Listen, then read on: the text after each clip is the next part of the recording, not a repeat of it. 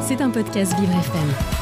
Avis aux gourmets et aux gourmands, Test of Paris est de retour. Dès aujourd'hui et jusqu'à dimanche, le Festival des chefs prend possession du Grand Palais éphémère. Festival des chefs, qu'est-ce que c'est? Alors, Dominique, le Festival des chefs, c'est un véritable lieu de rencontre avec tout le gratin de la gastronomie française.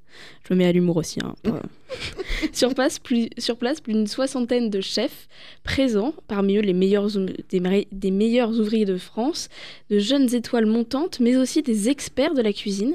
Les cuisines des grandes maisons seront sur place, comme par exemple la maison Paul Bocuse, le Shangri-La, le Ritz, le Royal Monceau, mais aussi l'école Ferrandi.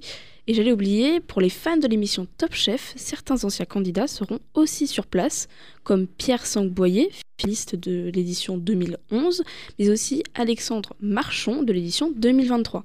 Ça en fait du bon monde au Grand Palais éphémère, mais alors dites-moi, Églantine, que peut-on faire sur place? Sur place, de multiples activités sont prévues. Des ateliers de cuisine, des masterclass de chefs et de pâtissiers pour, admirer à l- pour les admirer à l'œuvre et faire, et faire le plein de bons conseils.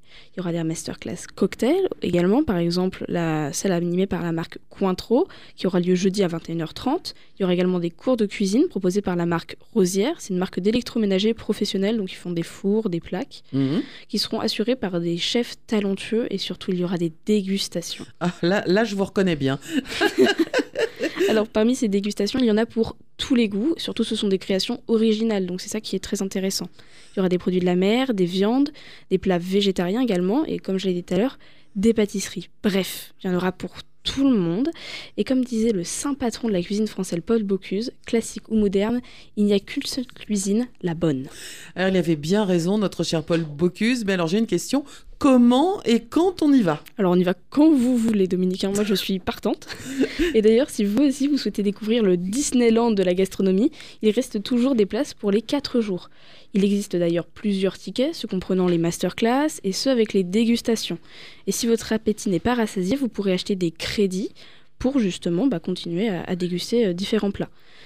Les prix vont de 24 à 60 euros et 16 euros pour les enfants. Alors ce n'est pas accessible à tous, c'est sûr, mais c'est une très très belle expérience à vivre, surtout pour ceux qui veulent se faire un palais. Ah, mais décidément, vous faites de l'humour ce matin, Églantine.